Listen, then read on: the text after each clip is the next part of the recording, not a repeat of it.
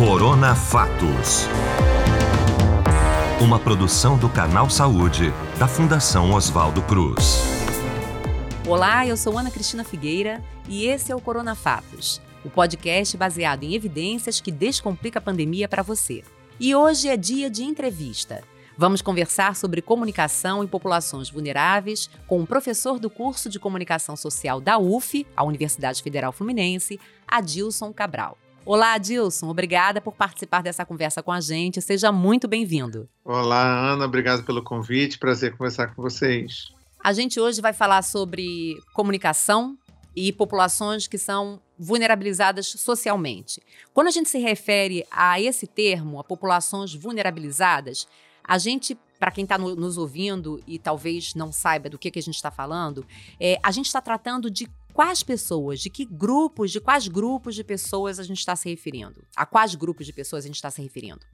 Então, a, a vulnerabilidade está diretamente relacionada à ausência de políticas públicas. Né? Então, fundamentalmente, a gente lida com é, os grupos, os sujeitos sociais que estão ausentes ou estão alheios na formulação e implementação de políticas públicas por parte do Estado.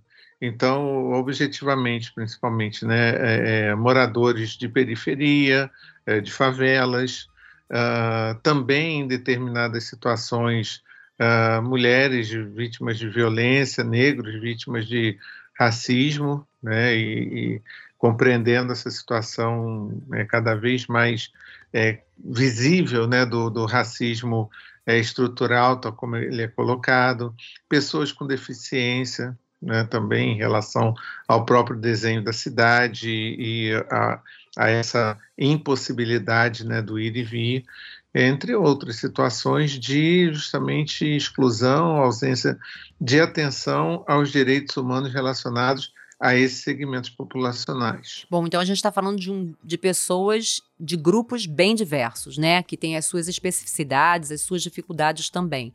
Você é professor, pesquisador também da área da comunicação social.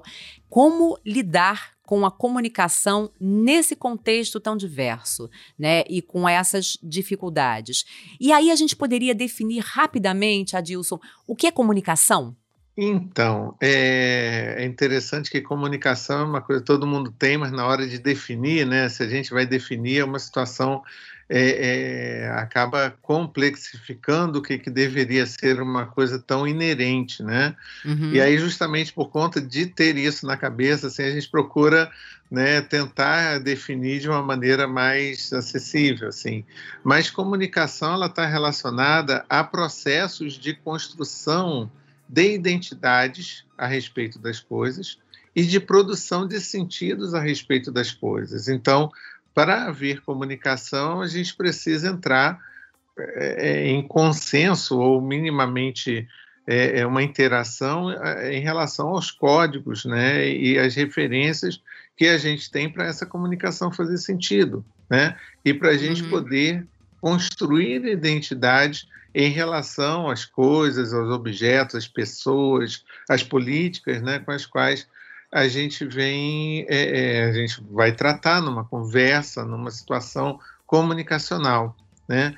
E aí, voltando à tua primeira pergunta, o mais interessante é, bom, se a gente está falando de vulnerabilidade social, os processos comunicacionais é, é, é, que deixam a população vulnerável diz, dizem respeito a toda a população, né? Uhum. Na medida em que a, a, a, comunicação ela é assimétrica, né? existem poucas mídias concentradas produzindo comunicação para muitas pessoas, a gente está falando de uma simetria, né? de uma diferença entre quem produz e quem controla e quem estabelece as normas dessa comunicação e as pessoas, a população em geral que assimila, que tem acesso, que ouve, que vê, que lê essa comunicação que é produzida e disseminada, né? É, de uma certa forma, a internet deveria melhorar isso na medida em que o acesso é democratizado, na medida em que a veiculação de conteúdos é, é, disseminada, né, potencializada. Porém, a gente está lidando com uma, uma construção em torno dessa rede social mundial de computadores em que essa comunicação ela é produzida e veiculada, compartilhada, é, disseminada a partir de plataformas cujas regras, cujas orientações são estabelecidas pelas próprias corporações que controlam essas plataformas. Então, uhum. existe aí uma simetria também de sentido, talvez até mais é, é, complicada, mais é, acerrada do que a, a, a assimetria proporcionada pelos meios de comunicação de massa tradicionais, a rádio, a televisão. Né? A gente a, a compreensão de uma transposição dessa vulnerabilidade seria proporcionar essa simetria, né? A capacidade das pessoas que acessam esses meios, acessam esses veículos, terem condições de estabelecer regras num ambiente em que todos possam efetivamente se comunicar com todos. Isso é bem interessante mesmo, porque eu, eu queria saber exatamente sobre isso. Assim, bom, nesse momento a gente está enfrentando, quer dizer, nesse momento, há mais de um ano a gente está enfrentando uma pandemia seríssima de Covid-19. A gente sabe que a informação ela é parte fundamental no processo de contenção da disseminação né, do novo coronavírus. Como lidar com a informação, então, para esses grupos, né? E aí, o que, que se torna mais eficiente ou mais eficaz em termos de comunicação? Essa informação, ela vem de fora para dentro, ela é trabalhada construída de forma em parceria, é algo que o, ator social, que faz parte de um grupo é, específico, que está realmente à margem de, de, políticas públicas e de uma série de outras, outros direitos, ele sim constrói essa informação para dentro mesmo, ali dentro. Como é que esse processo se dá? Como é que isso funciona melhor para ser de fato algo eficaz? No momento de pandemia, né, em que a gente precisa que a informação circule. Então, Ana, é, do ponto de vista dessa dimensão, dessa dimensão relacional, digamos assim, é, a gente precisa contar com as pessoas, né? Uhum. E contar com as pessoas é construir uma, identidade né, relacionada a essa ideia de, do que faz transpor uma situação de é, opressão ou de exclusão ou de ausência de uma informação qualificada que faz a diferença no sentido de manter a saúde, de oferecer alternativas em relação a uma limitação do ponto de vista econômico e também educacional, né, e de construir juntos os processos comunicacionais. Então a gente vê que onde existe esse tipo de enfrentamento que é horizontal, que é dialógico no sentido né, do nosso mestre aí, Paulo Freire, é, a gente tem processos em que existe uma consciência em relação ao que fazer para o enfrentamento à pandemia. Né? E quando existe uma informação, e aí eu não estou falando, eu vou entrar nesse segundo aspecto, né? É, é, é uma informação que é colocada de cima para baixo, independente de ser verdadeiro ou não, as pessoas tendem a tomar a informação ou como verdade ou como não verdade ou com desconfiança, porque elas são alheias, elas são alienadas desse processo de produção de sentido e construção de identidade. Né? Então é legal a gente ter justamente nessa, na sua primeira pergunta, né? a definição do que é a comunicação, ela orienta a formulação de uma política pública de comunicação para promover essa capacidade das pessoas estarem atentas e envolvidas com o que elas mesmas precisam fazer para minimizar os efeitos dessa pandemia. Existe uma, uma similaridade. A gente está falando de grupos que são diversos, né? Existe uma similaridade é, na organização das pessoas em, nesses distintos grupos na forma de se comunicar? Existe alguma convergência nessa organização, nessa forma de, de fazer a comunicação fluir?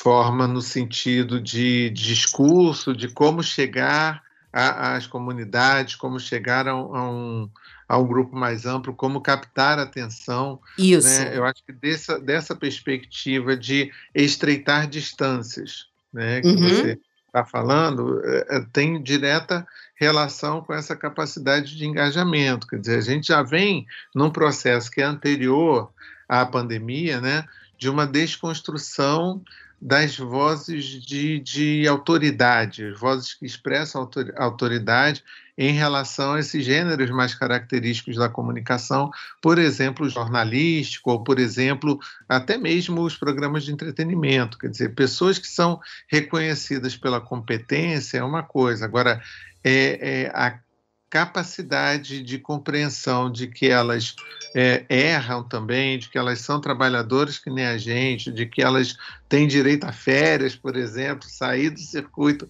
durante um tempo e colocarem outras pessoas no lugar, isso vem cada vez mais se percebendo na medida em que existe uma capilaridade em relação aos veículos, em relação aos programas, né, e as formas de acessar a comunicação. Então, é, é, de uma certa forma, mesmo sem querer, mesmo não sendo é, deliberado, existe uma demanda pela, é, é por parte da sociedade por é, espaços de aproximação. Então, até do ponto de vista, digamos, negativo da história, né, a criação de programas policialescos, né, é, existe uma determinada eficiência, um determinado êxito na condução desses programas, na medida em que existe aquela linguagem popular, né, que é um popularesco, que é grotesco, mas que ao mesmo tempo ela desconstrói essa autoridade. Né? O problema é aquela questão relacionada à, à qualidade da informação e à capacidade de, de produzir é, verdades necessárias, né? compreensões que são é, consensuadas, por exemplo, em relação à ciência e que precisam ser assimiladas pelas pessoas em relação ao seu comportamento cotidiano, né? Então essa lógica de enfrentamento, ela precisa ser dada também pela compreensão do que, que é popular, do que dá liga, do que aproxima as pessoas, do que as pessoas vão exatamente construir em torno de uma legitimação de uma reputação desses processos de construção de identidade e produção de sentido, né? para que elas se compreendam como é, relacionadas, né? como identificando um processo que lhes diz respeito. Né? Então, quando mais esse circuito se consegue é, é, fazer, completar, mais as pessoas vão dar adesão, de um modo geral, e a informação nesse sentido, é esse outro aspecto, a qualidade da informação, ela pode ser trabalhada dentro dessa forma que qualifique aquela mensagem que vai ser trabalhada para a população com a população, na medida em que esses processos de interação eles são muito mais fáceis de identificar, né, do que numa comunicação que é distanciada, né? o contraponto de uma comunicação dialógica que é mais efetiva a princípio, é, é em contraponto a uma comunicação distanciada. Você pode citar para gente exemplos e talvez até eh, voltados, até falando mesmo da sua área, da universidade da qual você faz parte, exemplos de estratégias de comunicação que foram desenvolvidas especificamente para grupos que são vulneráveis né, socialmente durante a pandemia?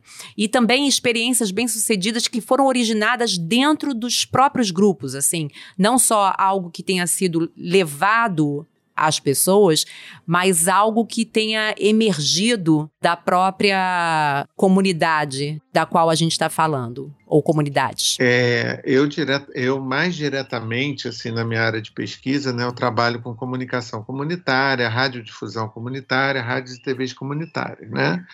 Então, a gente tem essa situação aí, como eu já havia falado, em relação à internet, né? Essa, uma certa forma, existe uma migração para os meios digitais, as mídias sociais, muito em função da legislação ser extremamente restritiva e não haver uma política pública que viabilize esse setor né? apesar de que existam né, rádios comunitárias na FM e, e TVs comunitárias né, acontecendo na cidade, mas tem pouca adesão, pouco engajamento. Pois bem, É, a Frente de Mobilização da Maré, que conta com várias organizações e iniciativas de comunicação comunitária, seja no digital, seja no analógico, ela percebeu que essa, essa contraposição do analógico para o digital, do FM, né, da rádio FM, que a gente recebe em alguns aparelhos celulares, ok, mas geralmente né, num,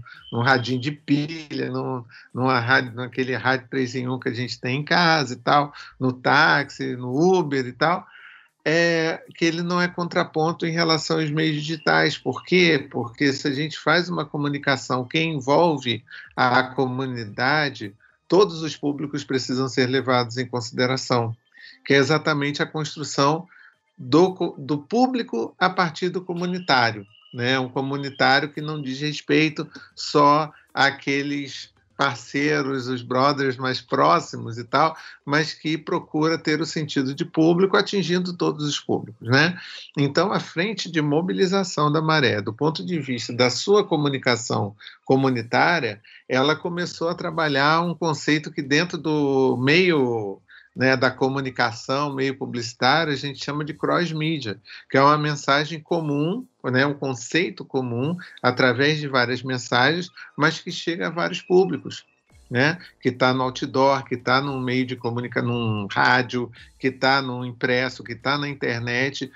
A partir da frente de mobilização, a rádio comunitária não era menos importante do que a mídia social, do que uma página do Facebook para os moradores da Maré ou uma lista de distribuição para né, os telefones que estão, os celulares que estão né, constando dessa lista, né? Mas a comunicação, o sentido da comunicação era produzido e distribuído de um modo comum para os meios em comum. E isso daí, obviamente, teve resultado não só do ponto de vista da conscientização, como também do engajamento, ou seja, a mobilização para levantar é, é, instrumentos, aparelhos, ou equipamentos de saúde, cestas básicas, e, e, a própria informação qualificada no sentido de da compreensão do que é a pandemia e do que, é que se espera em relação ao comportamento cidadão dentro da comunidade. Então, esse é um exemplo muito legal, conjunto, articulado de, de, de grupos que atuam na comunidade, e no caso, né, os bairros, as várias é, áreas da Maré, né, são 19 favelas que tem lá dentro, uhum. é, atuando em conjunto, de modo compartilhado para o conjunto da comunidade. Um segundo exemplo, que é bem pontual, é uma rádio que estava tá, quase em via, rádio comunitária FM, quase em vias de terminar, e é uma rádio histórica, assim, em relação à cidade do Rio de Janeiro, chama Rádio Bicuda, FM, fica em Vaz Lobo. Essa rádio, assim, basicamente tem uma pessoa que está tocando o projeto e um grupo de apoio que é bem esporádico, todos voluntários, etc., até que veio a pandemia. Né, o que poderia ser o fechamento da rádio acabou sendo o redescobrimento da rádio, a possibilidade de, uhum. através da rádio comunitária FM, haver uma vinculação com uma escola pública local, justamente com os problemas de acesso à internet, portanto, descontinuidade em relação ao processo regular de estudos das crianças de ensino fundamental e médio. O que é que eles fizeram? Um convênio através do qual as aulas vieram a ser veiculadas através da programação da rádio comunitária. Né? Com isso, as pessoas os estudantes puderam é, acompanhar os estudos através da, da sintonia na Rádio FM. Então, esse tipo de, de iniciativa que vem acontecendo, quer dizer, isso daí está acontecendo na cidade do Rio, mas uhum. veja, são é, é, formas, estruturas de serem trabalhadas que podem ser trabalhadas em todo e qualquer contexto comunitário ou periférico, porque é, é, pressupõe articulação, pressupõe articulação das iniciativas comunitárias que são instadas através do meio digital, né, que possibilita, por exemplo, eu criar um, um, um, uma mídia social, um perfil no Instagram, no Facebook, fazer minha própria comunicação, ok? Só que no que eu faço a minha própria comunicação, eu estou. Eh, qual é a disposição dessa minha comunicação fazer, promover interações com os outros próximos no âmbito da comunidade. Né? Então, essa questão do engajamento eh, das, dos grupos comunitários que precisam se articular, precisam é, interagir e ser fortes em relação ao enfrentamento não só da pandemia, mas enfrentamento da própria crise econômica e política que a gente está vivendo, que é, é, a pandemia ela acaba, acaba sendo um contraponto, mas ela não é um elemento né, ratificador dessa crise, mas não é protagonista. Né? Existe uma crise sistêmica que é anterior e exterior à pandemia. Né? E essa capacidade de engajamento, seja na redescoberta dos processos, tal como de interação, tal como na bicuda, seja na compreensão de que todo meio de comunicação vale e importa, tal como na Frente Mobilização da Maré, são grandes referências assim que devem estar sendo reproduzidas em outros contextos no território nacional, mas que servem para a gente de compreensão sobre possibilidades de atuação não só no âmbito comunitário, né, das populações economicamente vulneráveis, né, mas da população em geral. Nossa, você citou dois projetos incríveis e, e, e tem tantas iniciativas pelo Brasil todo, tão, tão bacanas, tão legais, deveria de fato ganhar mais visibilidade. Eu, eu listar todas elas, né, e ver o, o, quanto a gente tem de iniciativa promissora e que funciona e que é eficaz, né, atendendo ao propósito delas. Então, é, eu acho incrível. Na UF, vocês estão com algum projeto, alguma pesquisa, algum trabalho é, nesse momento, especificamente nesse momento? Então, a gente coordena, eu coordeno um grupo de pesquisa lá na UF chamado Emerge. Né? O Emerge é um nome grande, assim, Centro de Pesquisas e Produção, articulando teoria e prática em comunicação e emergência. E emergência vem de um conceito é, relacionado a processos que são construídos de baixo para cima e de forma adaptativa, ou seja, não é que um processo dê certo num determinado lugar ele deve ser referência para ser multiplicado tal e qual em outros tantos lugares, mas se pegando o exemplo da maré, deu certo na maré como frente de mobilização, lá na Rocinha pode dar certo de uma outra forma, né?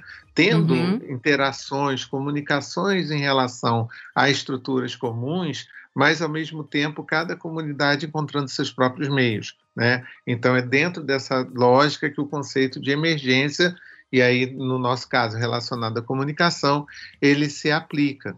A gente tem vários projetos assim relacionados à, à área de pós-graduação, né, onde eu dou aula no programa de pós-graduação em mídia cotidiano da UF, né, e eu oriento trabalhos que são relacionados à comunicação indígena e à necessidade de políticas de comunicação indígena que são próximas, mas ao mesmo tempo diferentes da comunicação é, popular, na medida em que os territórios são mais alastrados né, do que é, de uma comunidade assim, ainda mais urbana, né? Então teria que demandar políticas é, específicas para a compreensão de uma de, dessas particularidades em relação aos territórios indígenas que não são atendidos nem mesmo na lógica das políticas de comunicação em geral e mesmo as específicas relacionadas à comunitária, porque tem essa vinculação com os grupos populares, sejam urbanos ou rurais, mas distintos dos indígenas. Né? A questão da comunicação independente em relação ao processo de construção é, é, das políticas e de atuação nas mídias sociais, mas também atuação no espaço público, né? Então, uma pesquisa que vem terminando agora sobre os jornalistas livres e o, a Ponte Jornalismo, que são dois, duas referências interessantes assim de articulação dos trabalhos de jornalismo, né, de uma construção independente como comunicação alternativa a essa comunicação hegemônica, né?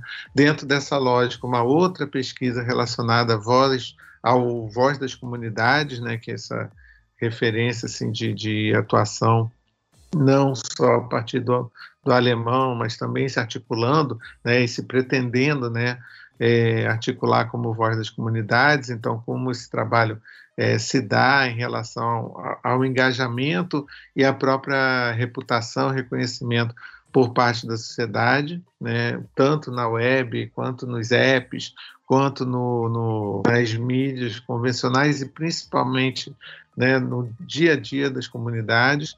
Então, enfim, é, é, dentro dessa lógica. E também a construção, né, que eu acho que também é, é um aspecto relacional, quer dizer, não apenas a questão da comunicação comunitária por si, mas que políticas de comunicação viabilizam e dão sustentabilidade a essas iniciativas de comunicação comunitária. Né? Então, a gente também tem é, projetos mais relacionados a essa linha, que são de investigação de aspectos específicos ou dimensões gerais das políticas de comunicação. Uma a gente acabou é, no início desse ano, não, no ano passado, sobre a, uma comparação entre modelos de comunicação pública do Brasil e da Argentina, que também foi um projeto bem é, interessante em relação às possibilidades de atuação né, na atuação no cotidiano em relação às eh, potencialidades que as políticas é, permitem ou que poderiam vir a ser demandadas por parte da sociedade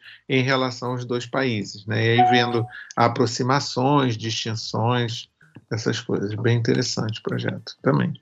É dentro dessa linha que eu venho, venho trabalhando, né, assim, na articulação com esses projetos né, de, de orientação, no caso, né, tanto de mestrado quanto doutorado, né, e o projeto mais geral de pesquisa que eu coordeno é relacionado aos fluxos de produção e veiculação em iniciativas de comunicação audiovisual, também rádio, né? mas principalmente TV em relação às possibilidades de apropriação de políticas que já estão sendo disponibilizadas, como o Canal da Cidadania, como canais comunitários de TV por assinatura, não apenas TV a cabo, mas outros sistemas de TV por assinatura, as plataformas de streaming que estão né, sendo né, colocadas aí, pulverizadas no, no, no, cenário nacional, mas que podem ser também apropriadas pelas comunidades, pelos produtores audiovisuais no âmbito comunitário, né?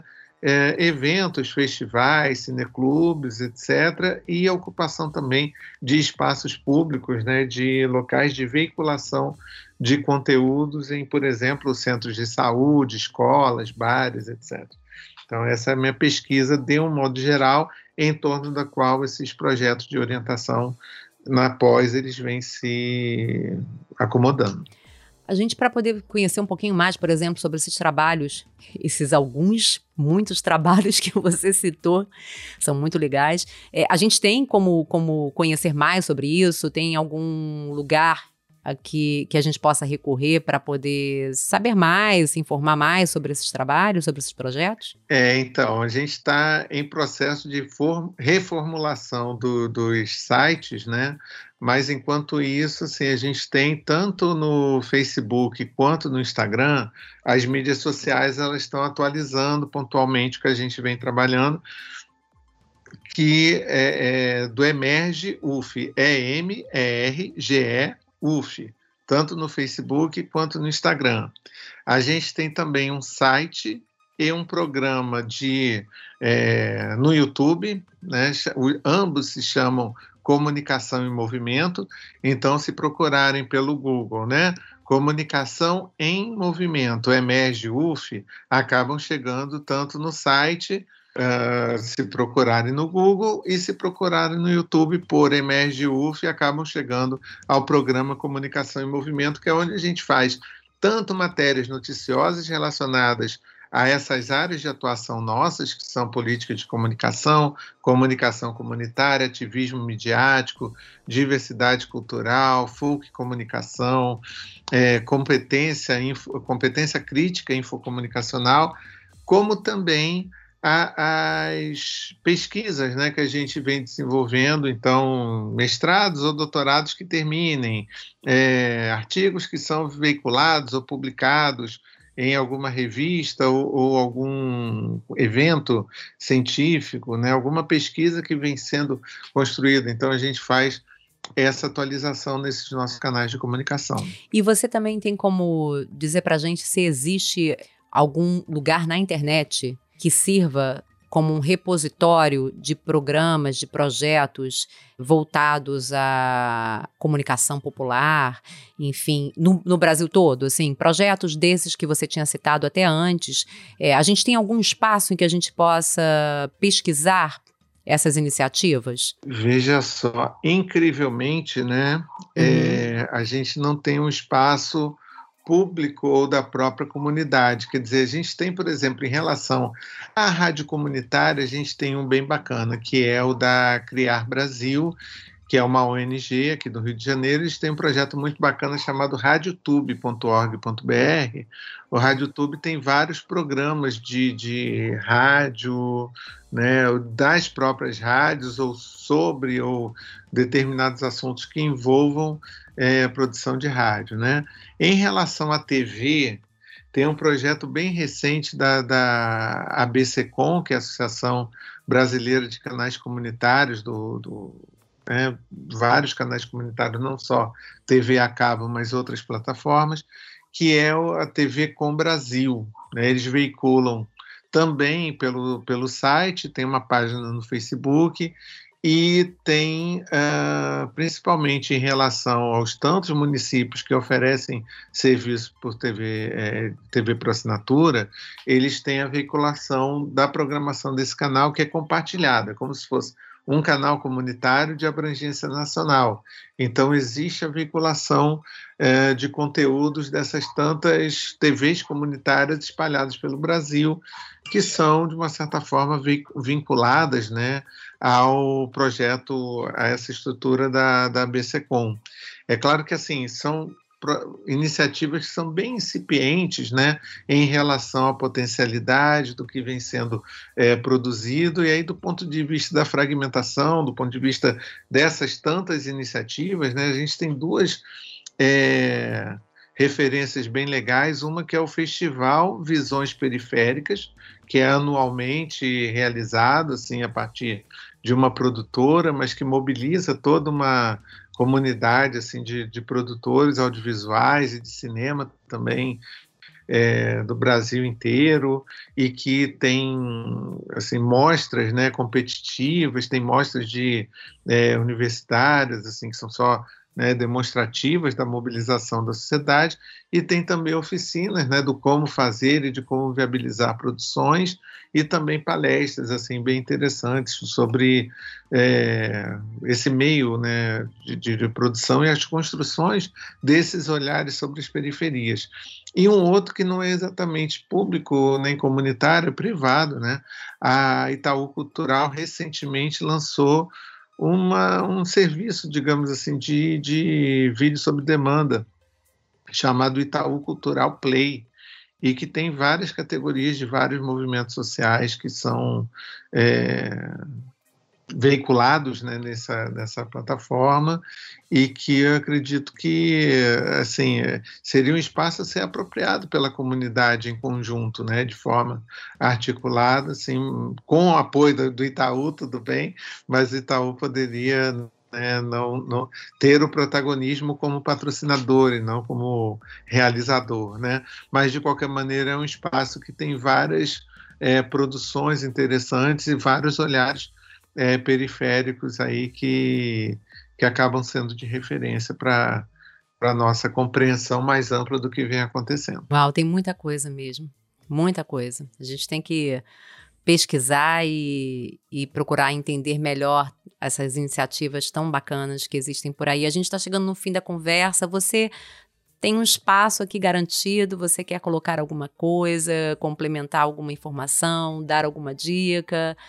Esse espaço é todo seu, fica à vontade. Joia, Ana, muito obrigado. Queria agradecer fundamentalmente pela, pela oportunidade, né? E que assim, a gente está falando de comunicação num podcast que é relacionado, envolto, construído a essa ao enfrentamento da pandemia, né, do, do coronavírus e que de uma certa forma assim acentuou a responsabilidade da gente pela compreensão em relação à construção de políticas públicas para a comunicação e especialmente para o setor de comunicação comunitária.